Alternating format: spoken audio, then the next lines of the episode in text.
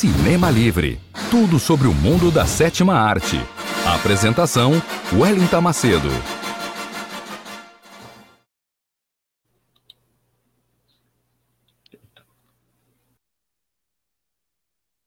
Boa noite, ouvintes e internautas da Web Rádio Censura Livre, a voz da classe trabalhadora.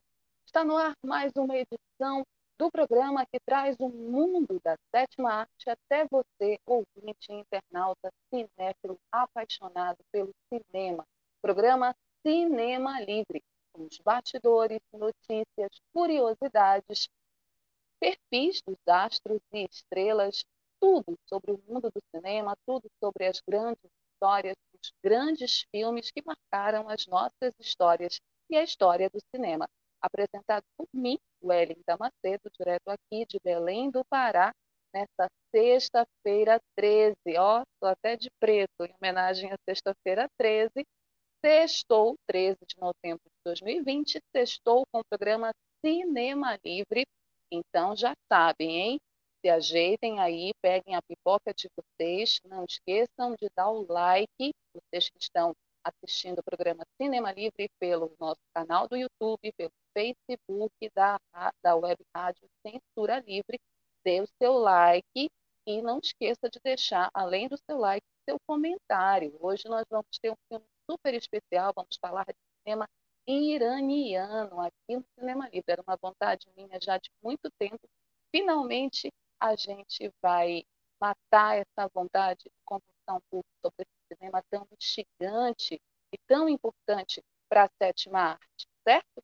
Então, como eu falei, pegue sua pipoca, se ajeite no lugar que o programa Cinema Livre começa agora, nesse exato momento, com o nosso já tradicional quadro Curtas e as últimas notícias do mundo do cinema até vocês, que o Cinema Livre traz sempre ou tenta trazer um pouco das notícias do mundo do cinema. E tem notícia muito bacana chegando do cinema nacional. Sim, uma notícia ótima. Notícia sobre um filme nacional Pureza. Pureza, o filme de Renato Barbieri, com a atriz paraense, minha conterrânea aqui da terrinha, Dira Paz, pode concorrer ao Oscar 2021. Sim, de acordo com o canal Tech, Pureza pode ser a grande aposta do Brasil para concorrer a uma estatueta no Oscar 2021. Estrelado por Dira Paz, a atriz vive a personagem que dá nome ao filme e acompanha sua missão de desmascarar um esquema de trabalho escravo enquanto busca o filho desaparecido. Livremente inspirado em fatos reais, como o próprio longa-metragem declara, Pureza se passa na cidade de Bacabal, a 246 quilômetros de São Luís, no Maranhão. A história apresenta a Dona Pureza Lopes Loyola, uma mãe atrás de Abel, vivido pelo ator Matheus Abreu, de 19 anos, desaparecido após partir em busca de um trabalho que possa dar melhores condições de vida para a família. O longa-metragem está entrando na disputa para concorrer ao Oscar 2021 na categoria de melhor filme estrangeiro ou melhor filme internacional, que essa é a nova nomenclatura do antigo longa estrangeiro, certo? Até então, Pureza já ganhou o prêmio de melhor filme Júri Popular Mercosul, FAN 2020, e o grande prêmio do público no Reencontre do Cinema Sul-Americano, na França. No Infinito Fio Festival de Miami e Nova York, filme levou a categoria técnica de fotografia, enquanto a atriz Gira Paz garantiu a estatueta de melhor atriz, feito que foi repetido também no Seattle Latino Film Festival. Gente, muita expectativa para esse filme Pureza, né, para esse trabalho do Renato Barbieri com a incrível Gira Paz, que é uma das melhores atrizes do nosso cinema nacional, não é porque ela é daqui não, que ela é uma atriz talentosíssima, é um filme baseado numa história real que traz uma denúncia séria e importante sobre trabalho escravo.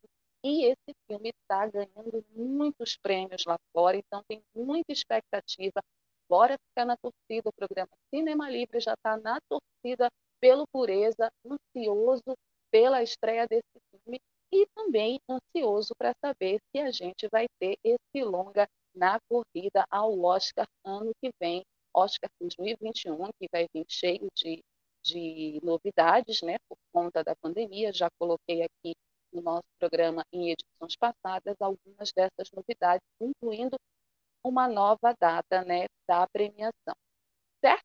Seguindo o nosso quadro curtas com as últimas do cinema, essa notícia, infelizmente, é uma notícia é, de óbito, uma notícia triste que nós não gostaríamos de dar aqui, mas é nossa obrigação também falar sobre isso. Infelizmente, a violência é, da nossa sociedade é, tirou a vida de um promissor cineasta brasileiro. Pois é, cineasta Cadu Barcelos, do filme Cinco Vezes Favela, morreu após assalto no Rio.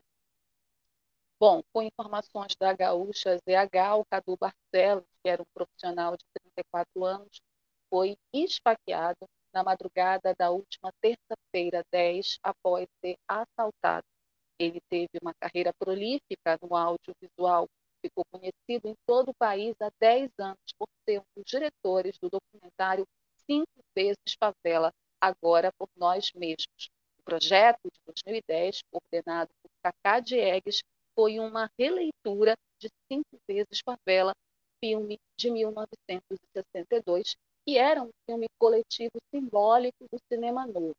Com uma estrutura episódica, a obra reproduz situações da vida nos morros cariocas. Nesse ano, ou seja, em 2020, o Cadu entrou para a equipe do Porta dos Fundos, né, o programa de humor super famoso na internet, ele foi contratado como assistente de direção do programa Greg News, apresentado pelo Gregório do Vivier e exibido pela HBO. O Vivier, inclusive, afirmou no seu perfil no Twitter que o, que o Cadu Barcelos era uma das melhores pessoas que já conheceu. Abre aspas, ser humano com brilhante família. A morte do Cadu Barcelos deixa um buraco do tamanho do mundo, fecha aspas, e nós aqui do programa Cinema Livre solidarizamos com, as, os familiares do Cadu Barcelos, com os amigos, né? Estamos, estamos consternados com a morte desse jovem é, professor cineasta. Desejamos todos os nossos sentimentos e que os responsáveis por essa atrocidade sejam punidos, sejam encontrados e punidos. Mas é importante dizer que o Cadu inclusive por retratar essa situação de violência nesse documentário, ele, infelizmente, contraditoriamente, é vítima também da violência dessa sociedade capitalista que alimenta essa violência, que ao invés de combater, mas principalmente de prevenir, ela alimenta. Né? Infelizmente, perdemos o Cadu, nosso sincero sentimento aos familiares e amigos dele. Bom, seguindo aqui o nosso quadro, curtas ainda com as últimas notícias do mundo do cinema. Festival de cinema tem de sobra, ainda mais nesse ano de pandemia, onde as salas de cinema ficaram fechadas e a gente ficou tudo online. Então, nós temos mais uma notícia de festival chegando aqui no programa Cinema Livre para vocês. É a 15ª edição do Festival do Cinema Italiano no Brasil. E terá a sessão drive-in e filmes inéditos. Olha só, Festival de Cinema Italiano no Brasil chega em 2020 à sua 15ª edição com novidades. Segundo informado pela curadora artística e diretora da iniciativa, é, da iniciativa Érica Bernardini, em comunicado no site oficial do festival, em tempos de Covid-19, os filmes e demais eventos da programação serão realizados em uma plataforma virtual. E esse festival começa na semana que vem, de 24 de novembro a 6 de dezembro. E aí ela fala, abre aspas, mesmo durante a pandemia, o maior e mais antigo festival de cinema italiano no Brasil continua com seu incansável objetivo de levar o melhor da cinematografia italiana para todo o público brasileiro. Fecha aspas, salientou a diretora. No dia 17 de novembro, às 20h30, no estádio Pacaembu, em São Paulo. Alô, galera de São Paulo que está assistindo que está é, acompanhando o Cinema Livre. Vai ocorrer uma abertura especial em formato drive-in. A entrada vai ser gratuita, mas as vagas são limitadas. Fiquem atentos. Para participar, tem que acessar um link unicamente disponibilizado para inscrição na sessão de abertura, segundo a revista Intertelas. Então, entrem lá no site que vai ter esse link lá para vocês acessarem né, na sessão de abertura do festival. Conforme divulgado pela organização, o festival traz na categoria Filmes Contemporâneos nomes da cinematografia italiana, como Gianni Amelio, Francesco Bruni, Alessandro Genovese, Giuliana Gamba e do também cartunista Igor Tuveri, e apresenta uma nova geração de diretores como os premiados Guido Lombardi, Claudio Notti, Giuseppe Pedersoli, que após uma sólida carreira de roteirista e produtor, apresenta-se também como diretor.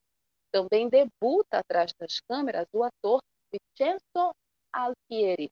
Já a sessão comédia, além da presença de Alessandro Genovese, que é conhecidíssimo no cinema italiano, o festival exibe o filme de Massimo Venier, que reúne novamente o mais famoso trio de humoristas do cinema italiano, Aldo, Giovanni e Giacomo, uma nova comédia que fala sobre amizade e sentimentos. Gente, uma ótima pedida agora final de novembro e início de dezembro, 15 Festival do Cinema Italiano no Brasil.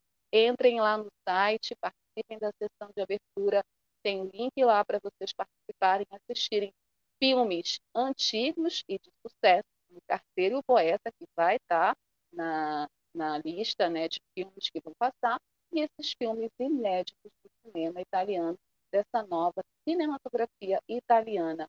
Tudo de bom, hein? Bom, e aí a gente está falando de estreia, a gente vai falar de uma estreia nacional, cinema nacional bombando aqui no nosso quadro Curtas. A nova adaptação de um clássico do Nelson Rodrigues está estreando nas telinhas brasileiras. Sim, a nova adaptação de Boca de Ouro, clássico do Nelson Rodrigues, chega aos cinemas.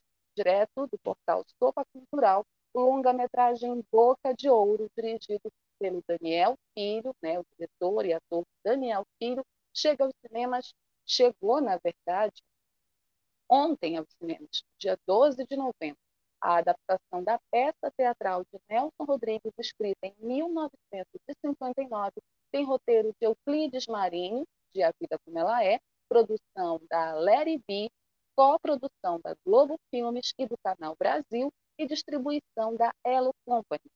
Bom, o Daniel Filho, sobre essa adaptação, falou que acha que filmar peças é ótimo. E o Nelson Rodrigues é muito cinematográfico na maneira de escrever as peças e deve, segundo ele, ser refilmado sempre. O Boca de Ouro é uma excelente história de paixão e poder, finalizou o Daniel Filho. O ator Marcos Palmeira interpreta no filme O Bicheiro Boca de Ouro, que já foi vivido antologicamente no cinema pelo Jesse Valadão e também pelo Tarcísio Meira. No elenco, ainda, além do Marcos Palmeira, estão Malu Mader, que faz a Guigui, Lorena Comparato, que faz a Celeste, Tiago Rodrigues, o Leleco, Silvio Guindani, Caveirinha, Fernanda Vasconcelos, a Maria Luísa, Anselmo Vasconcelos, o dentista, Guilherme Fontes, a Genô, entre outros. O Nelson foi e é e sempre será relevante e atual. Suas falas são coloquiais, mas revelam com profundidade paixões, ódios, ressentimentos, através de uma linguagem única, cheia de estilo e ironia, foi o que disse a atriz Malu Mader, que volta às telonas após 10 anos.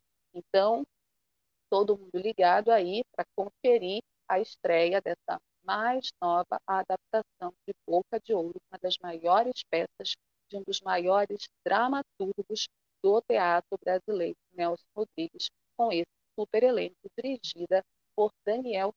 Certo? E para finalizar o nosso quadro curtas, com as últimas notícias, a gente tem também uma programação especial no mês do Novembro Negro, mês da consciência negra, que está chegando aí dia 20, né, mês de Zumbi de Dandara dos Palmares, uma programação do Museu da Imagem e do Som, que vai exibir uma mostra internacional do cinema negro. Pois é, o evento online comemora o mês da consciência negra com várias curtas e médias metragens, incluindo Vaga Carne, de Grace Pastor.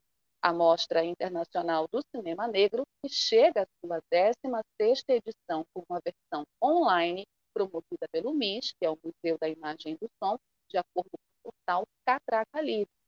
E ainda, de acordo com o site, a programação conta com vários curtas e médias metragens divididos em quatro programas, que realizam um esforço pela construção da imagem de afirmação positiva dos afrodescendentes e das ditas minorias. Entre os destaques da mostra está o média Vaga Carne, da atriz, roteirista e diretora Grace Passou, que é exibido no próximo dia 14 de novembro, ou seja, amanhã às 18 horas. E é depois seguido por um bate-papo sobre os temas tratados pela obra. Para participar dessa sessão, é preciso se inscrever no link que está lá disponível no site do Museu da Imagem do Som e também no portal do Catraca Livre. Então, é só vocês acessarem o, o site do Museu da Imagem do Som ou o portal do Catraca Livre dessa matéria aí, acessar esse link e se inscrever para participar da mostra, da sessão, como o filme da Grace passou, e do bate-papo. Eu ainda não escrevi, assim que acabar o cinema livre, eu vou correr para escrever, porque eu estou doida para assistir esse filme, certo? Mais uma dica, uma mostra super importante do cinema negro aqui, essa mostra internacional. Então, são vários curtas e médios metragens que serão exibidos, bem legal. Não deixem de conferir, certo? E a gente encerra o nosso quadro curtas com as últimas do mundo do cinema com essa notícia. Vamos agora chamar nosso intervalo, a nossa campanha é da Web Rádio Censura Livre e daqui a pouco a gente volta com mais Cinema Livre e o filme A Separação para vocês. Já, já. Para manter o projeto da Web Rádio Censura Livre, buscamos apoio financeiro mensal ou doações regulares dos ouvintes, já que não temos anunciantes, não temos propagandas de empresa e não recebemos recursos de partidos e políticos. Seja um apoiador regular e ouça nosso agradecimento no ar durante a transmissão de nossos programas. Seu apoio é muito importante para nós. E os apoiadores recebem prestação de contas mensal. Temos uma vaquinha virtual permanente. Para apoiar, acesse aqui https dois pontos barra barra apoia.c barra CL Web Rádio o nosso muito obrigado. Web Rádio Censura Livre, a voz da classe trabalhadora.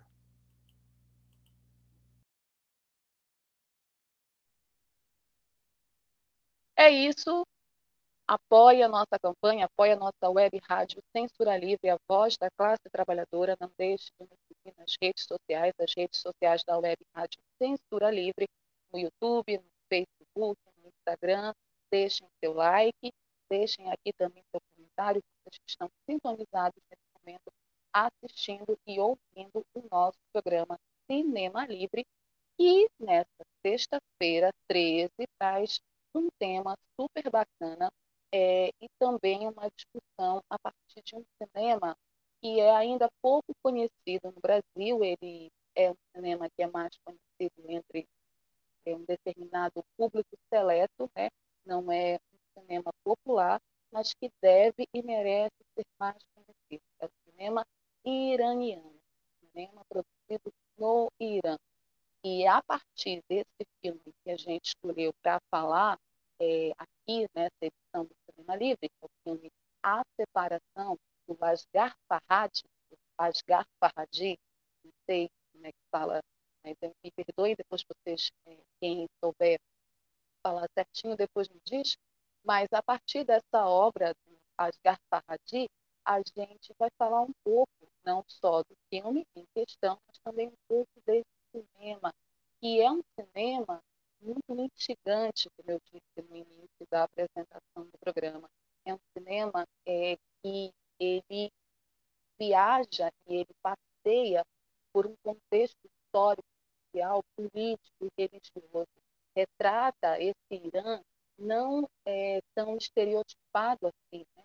que a gente conhece a partir das notícias dos jornais, né? a partir da guerra. É óbvio que o filme passa por tempo, é óbvio que ele passa pela análise dessa sociedade. É um cinema crítico, um cinema que discute muitas questões sociais a partir de reflexões humanas e subjetivas, a partir dessas histórias que a priori são histórias simples, mas são histórias que refletem todo um contexto de um processo histórico, político muito forte, de um país muito forte, muito forte e muito rico, uma cultura rica, um povo é, muito forte, né? uma história muito forte. Assim, eu sou apaixonada pelo cinema iraniano, sou suspeita para falar, é, mas eu acho importante, antes da gente começar a falar do filme então, entender um pouco como a sociedade iraniana ela se desenvolveu né, ao longo do seu processo histórico. Né? O Irã passou por uma revolução chamada Revolução Iraniana em 1979. Essa revolução ela transformou o Irã, que era então uma monarquia autocrática, é, pró-Ocidente, ou seja, próxima de nós, né? ela transformou esse Irã e essa monarquia autocrática, que era comandada pelo, eu vou ler aqui, porque de cabeça não consigo gravar, pelo Shah Mohammad Reza Pahlavi, em uma república islâmica teocrática, sob o comando do Ayatollah Ruhollah Khomeini. Né? O Ayatollah Khomeini, muito famoso, muito conhecido, né? É, uma figura assim, que passou por várias vezes nas nossas, nos nossos televisores, né? emblemática. E essa mudança que aconteceu no Irã, no final da década de 70, ela fez uma revolução de fato na própria história de vida desse povo. Então, esse cinema iraniano, que é feito pós-revolução iraniana, retrata essas mudanças, retrata vários conflitos que têm a ver com esse processo histórico que o país viveu. E esse filme em questão, A Separação, que é o filme né, que nós vamos falar agora, é uma obra de 2011. É um filme de 2011, do gênero drama, escrito e dirigido pelo Asghar Farhad e estrelado por Leila Hatami, Peyman Moad, Shaab Hosseini, entre outros. A história de A Separação é uma história que retrata a relação entre a Nader e o Simi. Eles divergem sobre a possibilidade de deixar o Irã. Né? Eles são um casal né, que estão numa crise no casamento. Né? Eles tinham planejado viajar para o exterior, ou seja, deixar o país por conta, entre outros motivos, dos conflitos políticos que existem no Irã, desses conflitos que acabam atingindo, atingindo a vida dessas pessoas, né? É, tinham combinado, mas num determinado momento o Cine ele simplesmente desiste, ele não quer deixar o país, mas ele tem um motivo forte para isso.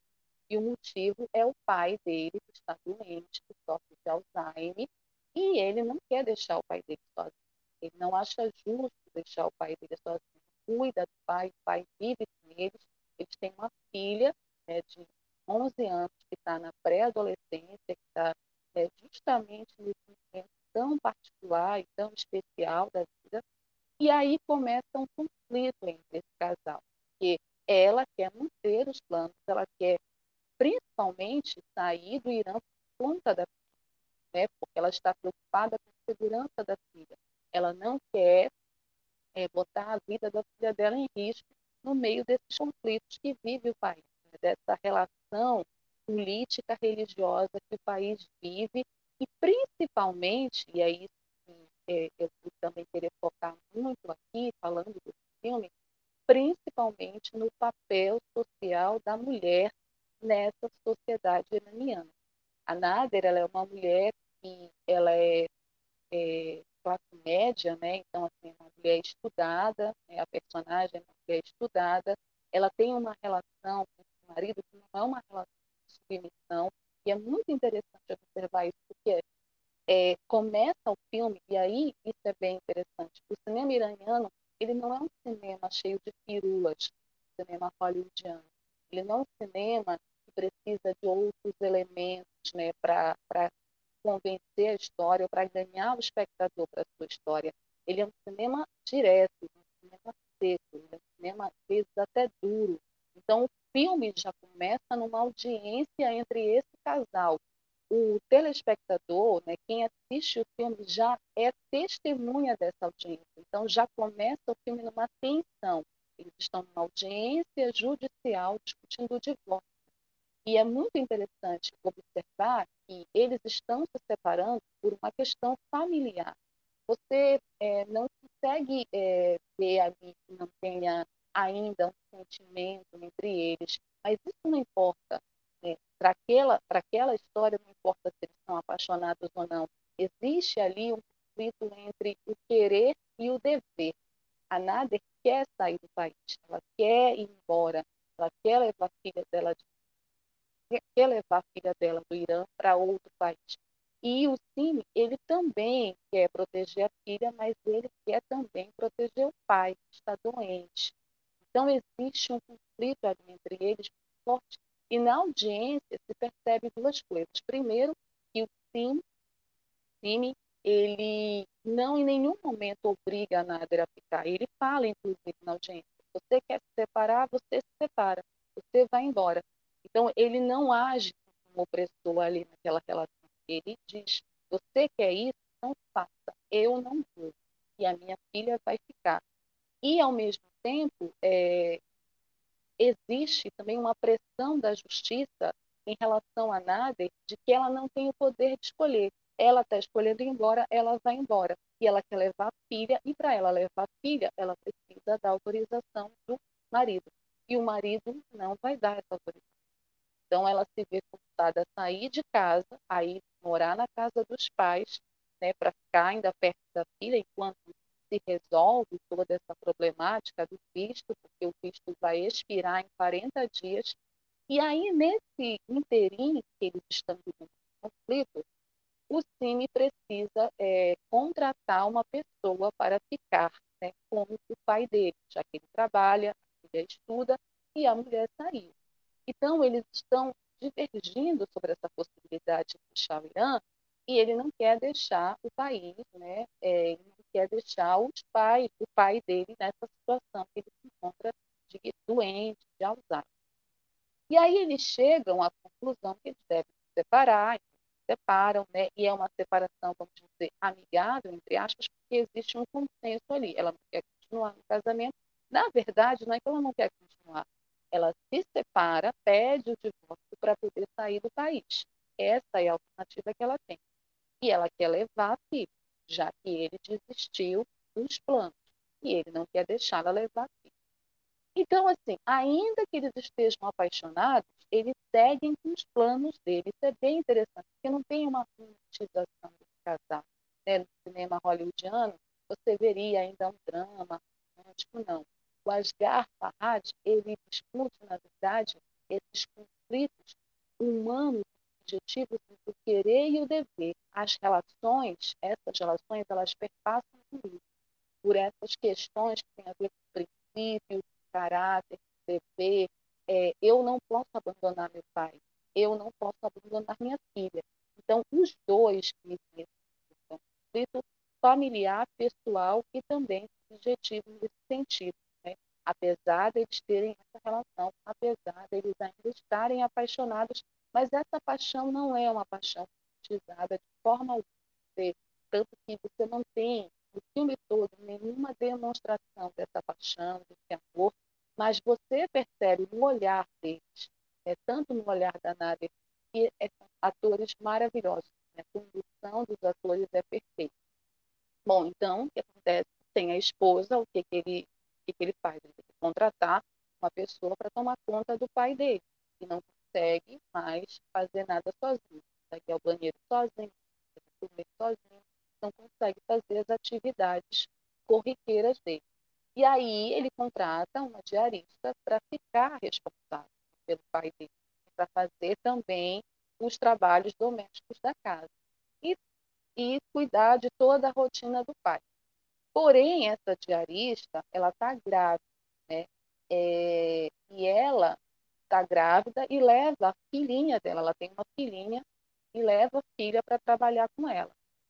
E sem o consentimento do marido, que está desempregado. Então aí você entra um outro conflito aí, que é de um outro casal, que entra nessa história desse casal, está se divorciando e vive também um conflito. Essa moça, que é diarista, está grávida, tem uma filhinha, leva a filhinha para trabalhar, não tem o consentimento do marido, precisa pedir o consentimento, não conta para o marido nada, né, porque ela quer ajudar o marido, já que o marido está desempregado, está cheio de dívidas, tem muitos credores atrás do marido, tem um determinado momento em que ela resolve até oferecer o um emprego para o marido, mas o marido não vai trabalhar porque é preso por estar devendo.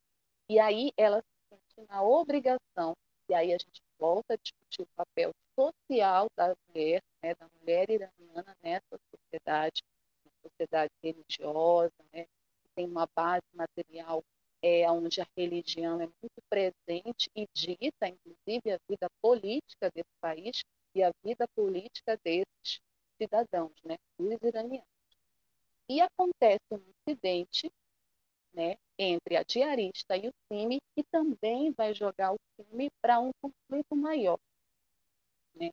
Então, assim, a gente tem dois casais no filme A Separação que discutem, na verdade, a sociedade machista e a sociedade de classes num país cuja a religião é base material e política e afeta a vida dessas pessoas.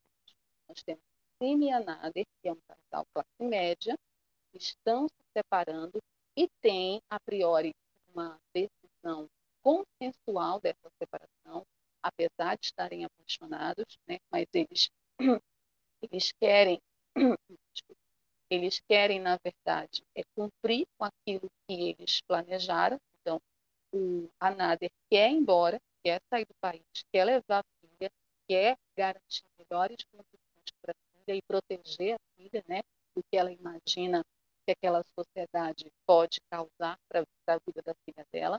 Né? É uma mulher, vamos dizer, independente, apesar de todas usarem véu, assim, você tem essa coisa do véu, né, da vestimenta da mulher, muito marcante no filme, você pode perceber entre a Nader, né, a personagem da Nader, e a personagem da da pai da Sara, Saré, que é a Razi, na verdade, Razié, que é o nome da personagem, o nome da atriz é Saré. Né? A Razié, você percebe a diferença dessas duas mulheres.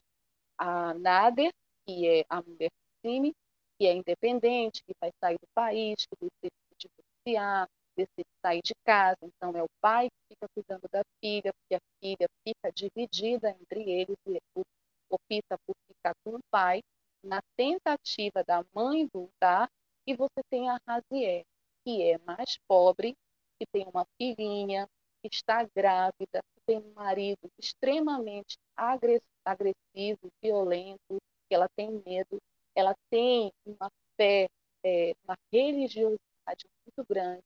Tem uma determinada cena do filme que ela vai precisar é, levar o pai do filme ao banheiro porque ele mijou nas calças.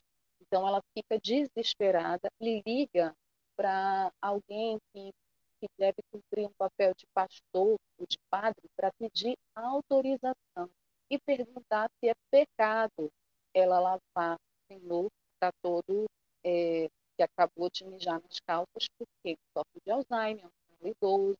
Então, ela se vê nesse conflito religioso, ela é extremamente religiosa, tudo ela pede permissão, tudo ela, ela diz que é pecado, tudo ela pede sentimento e ela esconde do marido que ela está trabalhando. Até que acontece um acidente nesse filme.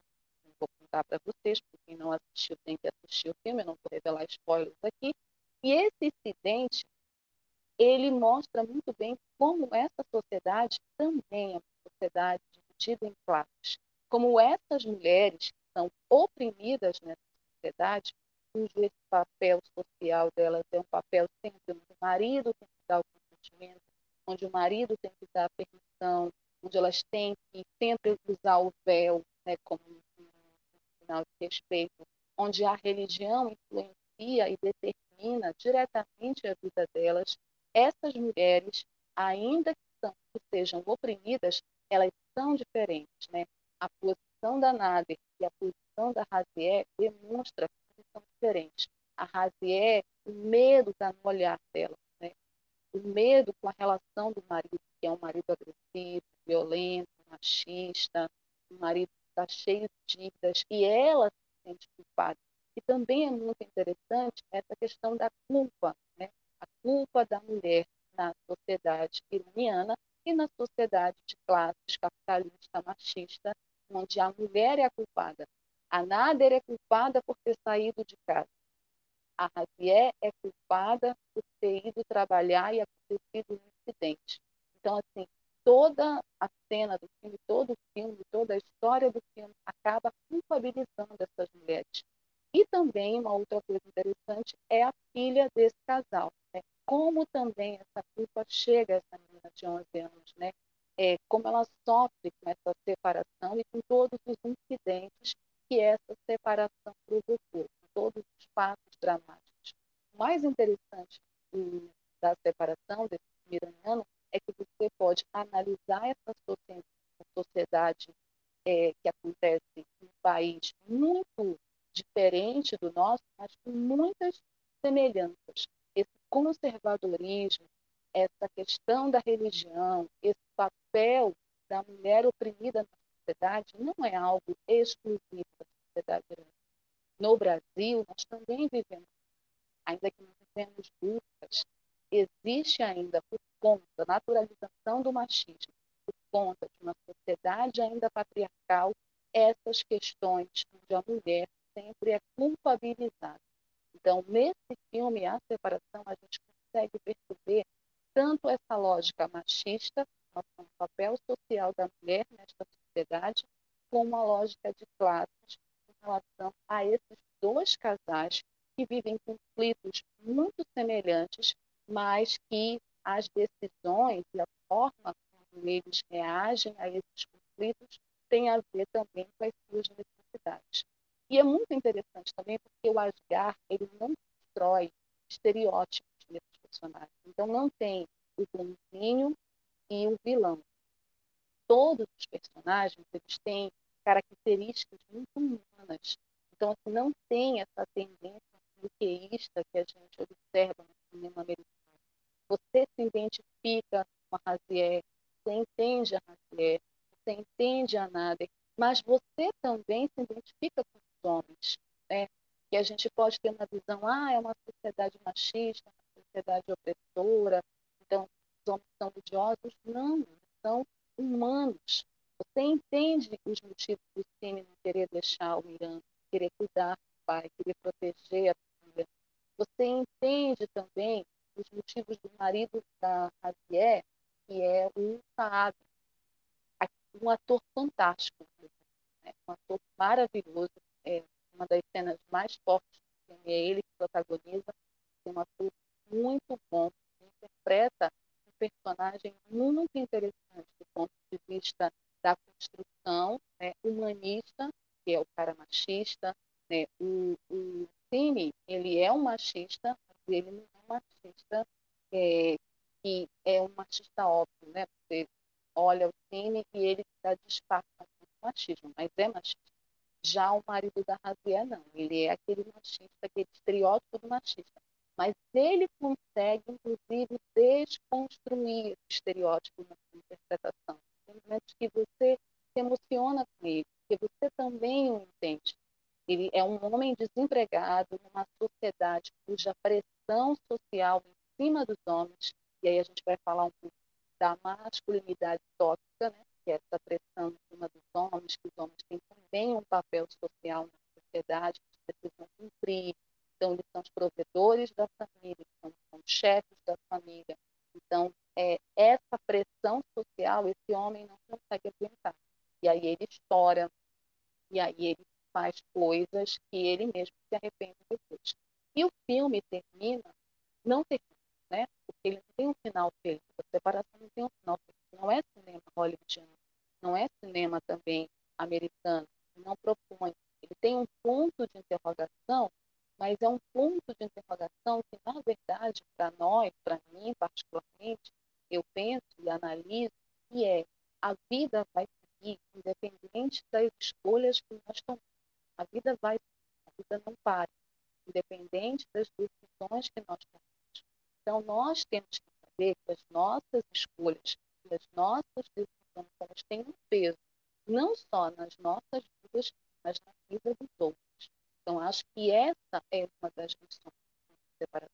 Para além dessa discussão da contextualização histórica, política da sociedade iraniana, dessa contextualização machismo da sociedade, do papel social dessa mulher oprimida na sociedade iraniana e também dessa discussão de classes muito evidente na relação entre esses dois casais. São quatro atores fenomenais, fenomenais. A separação ganhou o Oscar de melhor filme estrangeiro ganhou o Globo de Ouro de melhor filme estrangeiro e vários prêmios internacionais. É um filme maravilhoso, belíssimo filme. As grandes obras do Asghar Farhad, que recomendo, quem não assistiu, assista. É um filme reflexivo, é um filme triste, não é um filme alegre, né? mas é um filme importante para que a gente tenha um pouco do cinema iraniano, da sociedade iraniana, desse cinema crítico, desse cinema de análise social e subjetiva, e que tem muito a ver conosco também. Tem muitas diferenças, mas também muitas bem interessantes, certo? A gente vai, então, para um rápido intervalo da campanha também da nossa web rádio, e depois, na volta, eu quero ler os comentários de vocês e quero que vocês digam o que vocês acham do filme do cinema iraniano, depois a gente volta. Sintonize a programação da Web Rádio Censura Livre pelo site www.clwebradio.com ou pelos aplicativos de rádio online para celular e tablet e também em Smart TV. Ouça ao vivo, mas também a exibição em horários alternativos, reprise e reapresentações. Acompanhe também a live ao vivo na página da Web Rádio Censura Livre, no Facebook ou pelo canal do YouTube. Não deixe de dar seu like e compartilhar com os amigos nas redes sociais. Assista ainda no Facebook e no YouTube as edições anteriores. Procure-nos no YouTube em youtube.com barra c barra censura livre e se inscreva no canal. Não deixe de clicar no sininho para receber as notificações de novos vídeos. Web Rádio Censura Livre, a voz da classe trabalhadora. É isso, vamos para os comentários. Temos comentários a respeito do filme A Separação, do cinema iraniano. Márcio Rodrigues, meu querido Márcio Rodrigues, boa noite, Márcio. Márcio, que é um historiador, pesquisador de quadrinhos. Muito legal te ver aqui. Espero que estejas gostando do programa. Olha o Guto Sardinha, chegou, Guto. Beijo também. A galera de Belém, de São Luís, aparecendo aqui em peso. A Sara Uchoa, parabéns, Wellington Macedo, como sempre, um programa super bem trabalhado e com nível de crítica altíssimo. Obrigada, Sara. Parabéns, toda sexta uma surpresa. Obrigada, Sara, muito obrigada. A gente se esforça para isso. Almir César Filho, nosso querido colega e colaborador, diretor do Museu Oscar 2017, na categoria Melhor Filme Estrangeiro. Sim, ganhou duas vezes. Com o filme O Apartamento. Vamos falar já já do apartamento mesmo. Ganhou é, duas vezes. Como eu disse, é um grande diretor do cinema. É isso. Assista, compartilhe né, nas nossas redes sociais, deixe seu comentário, sua crítica, sua sugestão. Não esqueçam, vocês que estão chegando agora no Cinema Livre, que nós temos um e-mail, quadro cinemalivre.gmail.com.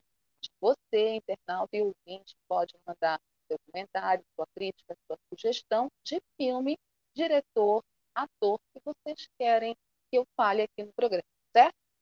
Seguindo aqui o programa Cinema Livre, nós vamos para as nossas dicas, estamos falando sobre cinema iraniano.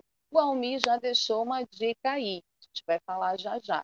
Então, a gente vai apresentar, para quem não conhece, cinco filmes importantes do cinema iraniano que vocês que tiverem mais curiosidade precisam assistir para conhecer melhor. E a gente vai começar com um filme de um dos maiores cineastas do cinema iraniano, o Abbas Kiarostami, filme chamado Gosto de Cereja, um dos maiores filmes de cinema de 1997. O Abbas Kiarostami é um dos nomes mais conhecidos do cinema iraniano e responsável por levá-lo ao mercado internacional. Né? É, e esse drama conta a história de um homem que está em busca de alguém que o enterre sob uma cerejeira após o seu suicídio. Os dois últimos trabalhos do Kiarostami foram Cópia Fiel, traz a Juliette Binoche no papel da protagonista e Um Alguém Apaixonado. Já já vamos falar mais do Abbas Kiarostami, mas esse drama, Gosto de Cereja, ou O Sabor da Cereja, em alguns lugares por esse nome, ele é um dos grandes filmes da carreira desse diretor e um dos grandes filmes desse cinema iraniano, muito vencedor de vários prêmios internacionais, certo? Seguindo aqui o nosso quadro Dicas, a segunda dica do nosso cinema é O Apartamento. Sim, o seu Almir César Filho já citou ele no seu comentário. O Apartamento é o segundo filme mais famoso do Asghar Farhadi, esse que dirigiu A Separação. E em um apartamento, um casal de atores muda para um novo apartamento onde a esposa é atacada. Agora, os dois devem lidar com a situação e decidir se querem ou não saber quem foi o responsável. Tem gente que gosta, inclusive, mais do apartamento do que da separação. Eu gosto mais da separação. Mas o apartamento também é um ótimo filme nessa linha que o Asgar tem de retratar, a partir de conflitos subjetivos e pessoais a situação política e a contextualização histórica do país, no caso, o Irã. Seguindo aqui a nossa terceira dica de filmes, né, do cinema iraniano que vocês precisam conhecer, esse outro bem interessante é o Circunstância, de 2011, de Marianne Keshavartis. O Irã também possui as suas representantes mulheres. Mais difícil, né? Mas existem cineastas mulheres no cargo de direção. Um exemplo é essa cineasta, a Marianne Chavartes, que ganhou destaque pelo seu drama Circunstância, e inclusive ganhou o prêmio da audiência no Sundance Film Festival em 2011. O filme ele conta a história de dois irmãos que seguem caminhos opostos na adolescência. Enquanto a garota explora a juventude, sexo, drogas, né, festas ao lado da sua melhor amiga, o irmão retorna, retorna, na verdade, da reabilitação com uma obsessão destrutiva. Mais uma vez, os conflitos pessoais, os conflitos familiares norteando filmes que fazem uma contextualização social e crítica dessa sociedade opressora, conservadora, tradicionalista, mas também rica né, é, princípios e valores assim muito culturalmente mesmo, que é a sociedade iraniana. Seguindo a nossa quarta dica de filme do cinema iraniano, que vocês também precisam conhecer, esse é muito legal, gente. Taxeran, de 2015, do Jafar Panahi. A falta de recursos não é só um dos empecilhos de fazer cinema no Irã, porque é difícil fazer cinema no Irã, tá? Como é difícil fazer cinema fora do mainstream norte-americano da indústria hollywoodiana. O posicionamento político também pode ser uma barreira para os cineastas. E foi o que aconteceu com esse cineasta, o Jafar Panahi, que foi preso e proibido pelo governo iraniano de fazer filmes por apoiar um candidato da oposição. Isso, infelizmente, é muito comum né, em países cujo fundamentalismo religioso, né, é, essa questão mais conservadora é base material da sociedade. Mesmo assim, isso não foi problema para o Panaí, não.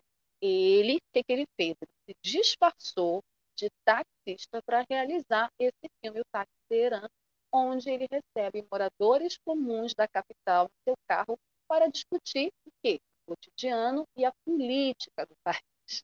Muito corajoso, né? E muito interessante essa forma dele conseguir fazer um filme, já que ele tinha essas barreiras, né, de realizar, de financiamento, ser censurado, ele se disfarça de taxista, pega os moradores, as pessoas ali, os transeuntes, e começa a discutir os problemas do cotidiano, os problemas políticos do país. É bem bacana, um documentário, quase um documentário, é um né, que mistura isso, e esse longa ele ganhou o Urso de Ouro do Festival de Berlim de 2015. Bem bacana, tá? E nossa última dica é um filme também interessante, Sob a Sombra, de 2016, o Babak Ampari, ou Anvari, né, como queiram. Esse diretor, o Babak Ampari, ele escolheu o gênero do terror, olha aí, terror como gênero, para falar e para narrar uma guerra entre o Irã e o Iraque, né, são velhos rivais historicamente, no ano de 1988, em Sob a Sombra. E nessa trama, ele fala sobre uma mãe e uma filha que ficam pouco a pouco dilaceradas com as campanhas de bombardeio sobre a cidade, junto com a sangrenta revolução do país. Então, é mais uma vez, a partir de relações pessoais, relações familiares, é esse retrato do Irã social, político, essa convulsão social e política que vive esse país. Então, essas as cinco dicas né, de filmes imperdíveis do cinema iraniano, um cinema super importante, é um cinema super instigante, um político, histórico, crítico, social e também uma forma da gente ter um outro olhar a partir dessas obras em relação a esse país né, que muitos têm medo, que muitos têm pensamentos, assim, muito, é, posicionamentos assim, muito firmes com relação ao Irã, mas é importante também a gente ter um olhar mais humano dessa sociedade, né? enxergar essa sociedade como uma sociedade com problemas, né? assim como a nossa sociedade. Nossa sociedade brasileira não é uma sociedade perfeita, então eu acho que a gente tem que ter um olhar mais humano em relação a sociedade iraniana e esses cinco filmes eles nos ajudam a ter esse olhar, certo? Bom, a gente vai falar um pouquinho já no final do nosso programa sobre esse grande cineasta, um dos maiores cineastas do iraniano, que é o Abbas Kiarostami. O Abbas Kiarostami, ele nasceu em Teherã em 22 de junho de 1940 e faleceu em Paris, dia 4 de julho de 2016. O Abbas foi um poeta, cineasta, roteirista, produtor e fotógrafo iraniano. Ele foi um artista, um artista multifacetado, assim, é, um artista muito versátil, né? transitou por todas as áreas e ele obteve diversos prêmios internacionais, dentre os quais destaca uma Palma de Ouro, em 1997, pelo Gosto de Cereja, que a gente falou aqui, que é a primeira dica, ó, mais um motivo para vocês assistirem Gosto de Cereja, e o Leão de Ouro do Festival de Veneza, de 1999, pelo filme O Vento Nos Levará. Ele concluiu uma licenciatura em Belas Artes na Universidade de Teherã. Ele fez várias, teve várias passagens, né? E ele fez três filmes que são também considerados pela crítica é, uma trilogia chamada Trilogia de Qualquer, que é Onde é a Casa do Amigo, Vida e Nada Mais e Através das Oliveiras. O Abbas ele também tinha um posicionamento político muito forte, né? Ele era um, um artista é, e a partir dos seus filmes ele discutia também toda essa contextualização histórica, política e social que vivia o Irã. E ele, por isso mesmo, sofreu muito com a censura, né? Teve vários problemas com a censura, teve vários problemas, dificuldades de financiamento, né? Por conta dos seus posicionamentos políticos. É, ele organizava junto cineastas independentes, né? Do chamado novo cinema iraniano. Então, eles passaram, né, para tentar fugir dessa censura, a recorrer a financiamentos estrangeiros, né, que permitia que eles pudessem fazer seus filmes e exibir seus filmes fora do Irã. E, obviamente, eles corriam vários riscos, inclusive de não terem permissão de sair do país. E era sempre muito complicado. Em 2010, o Abbas dirigiu a Juliette Binoche e o tenor britânico William Schimmel, né, num filme chamado Cópia Fiel. Esse filme no qual ele faz uma dissertação sobre a arte no mundo contemporâneo. E em 2012 ele dirigiu é, o seu considerado último filme no Japão, um filme falado todo em japonês. O Márcio está assistindo o programa, ele gosta muito do Japão. É, esse filme foi falado todo em japonês. É, o título dele é, em português é Um Alguém Apaixonado, Like Someone in Love, e é inteiramente falado em japonês que é um idioma que o Kiarostami não tem a menor fluência, não tinha a menor fluência, né? É, o Abbas ele morreu no dia 4 de julho de 2016, aos 76 anos, devido a um câncer. A sua morte foi anunciada pela agência de notícias oficial do Irã, que é a ISNA, e, de acordo com a agência, ele foi diagnosticado com câncer gastrointestinal em março daquele ano. 2016 e estava em Paris para tratamentos. Ele passou por uma série de cirurgias, mas infelizmente não conseguiu, é, não conseguiu se curar do câncer. O Abbas é uma das grandes referências cinema filmes como Alguém Apaixonado, 10, é, O Vento Nos Levará, Gosto de Cereja, Close-Up, Fica a Casa do Meu Amigo, que faz parte dessa trilogia, cópia fiel, é, um, um, cineasta que foi referência, e é referência, inclusive, do Asgar e para todos esses outros que eu citei nessas dicas de filmes. E mais uma referência para que nós, aqui do Ocidente, conheçamos mais ainda o cinema iraniano. Então, esse foi o perfil de Abbas Kiarostami aqui no nosso Cinema Livre, que falou nessa edição do cinema iraniano certo?